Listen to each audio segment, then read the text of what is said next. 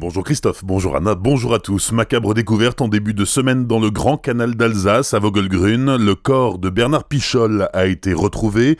Cet habitant d'Algelsheim était porté disparu depuis le 24 mai 2013. C'est le nouveau sonar de la brigade fluviale de gendarmerie qui a permis de localiser le corps. L'homme de 56 ans aurait mis fin à ses jours. Il avait d'ailleurs laissé un message d'excuse à sa famille avant de disparaître il y a 5 ans et demi.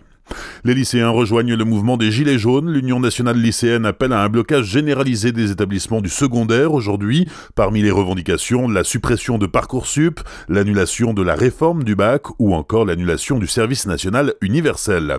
Notez aussi qu'à Colmar, le trafic des bus est perturbé sur la ligne 7. Les arrêts Zedinor, Statue de la Liberté et Curie, dans le sens Rico, ne sont plus desservis en raison de la gêne occasionnée par les Gilets jaunes.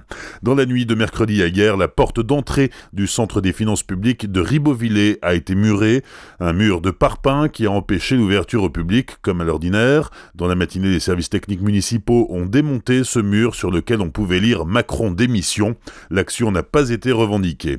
Frédéric Bierry, missionné par les ministres des Solidarités et du Travail dans le cadre du plan de lutte contre la pauvreté, le président du conseil départemental du Bas-Rhin doit préparer le cadre contractuel des mesures en matière d'insertion prévues par la stratégie nationale de prévention et de lutte contre la pauvreté. Ce futur cadre de la relation contractuelle entre l'État et les départements sera opérationnel en 2019. La mission pilotée par Frédéric Bierry rendra ses conclusions en janvier prochain. Nouvel acte de vandalisme contre un radar automatique en Centre-Alsace. Cette fois-ci, c'est l'appareil situé sur la nationale 59 entre Châtenois et l'Avant-Selgar qui a été peint en noir. Le radar précédent, au même endroit, avait déjà été endommagé la semaine dernière et venait d'être remplacé il y a deux jours. C'est le grand jour, inauguration du marché de Noël de Célestat ce soir. Les festivités débuteront à 18h sur le parvis de la bibliothèque humaniste avec les traditionnels discours officiels, la mise en route des illuminations et l'animation musicale de la chorale à cœur joie.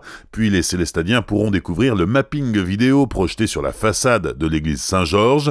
Les festivités vont durer jusqu'au 14 janvier avec un programme très riche d'animations, de concerts, de spectacles, d'expositions aussi. Le programme complet est à télécharger sur le site de la ville, celesta.fr. Pour les plus sportifs, la patinoire est opérationnelle sur la place du Marché Vert. Elle sera inaugurée dans la soirée en présence du patineur artistique Brian Joubert. Les explications de Philippe Georges, président de l'association de commerçants Les Vitrines de Célesta. Du spectacle en perspective, donc à 18h, inauguration euh, donc officielle, et vers 18h30, le spectacle de Brian Joubert, qui est donc un champion de patinage artistique, qui va nous faire une démonstration sur la patinoire et bien sûr suivi d'une séance de dédicace. Alors la patinoire patinoire de Célestat, ça fait la troisième année qu'elle existe en centre-ville. Elle est très bien placée, elle est à la taille humaine, donc petits et grands peuvent venir patiner jusqu'au 6 janvier. C'est une patinoire euh, en glace, donc ce n'est pas une synthétique. Elle est très bien pour petits et grands, parce que les tout petits, à partir de 3 ans, peuvent venir patiner. On a des petites patinettes pour qu'ils puissent également s'initier à ce sport détente, on va dire. Et autour de la patinoire, bien sûr, euh, il y aura un chalet avec des spécialités gourmandes, des spécialités locales, en harmonie, bien sûr, avec le village de Noël qui se trouve place d'Armes. Philippe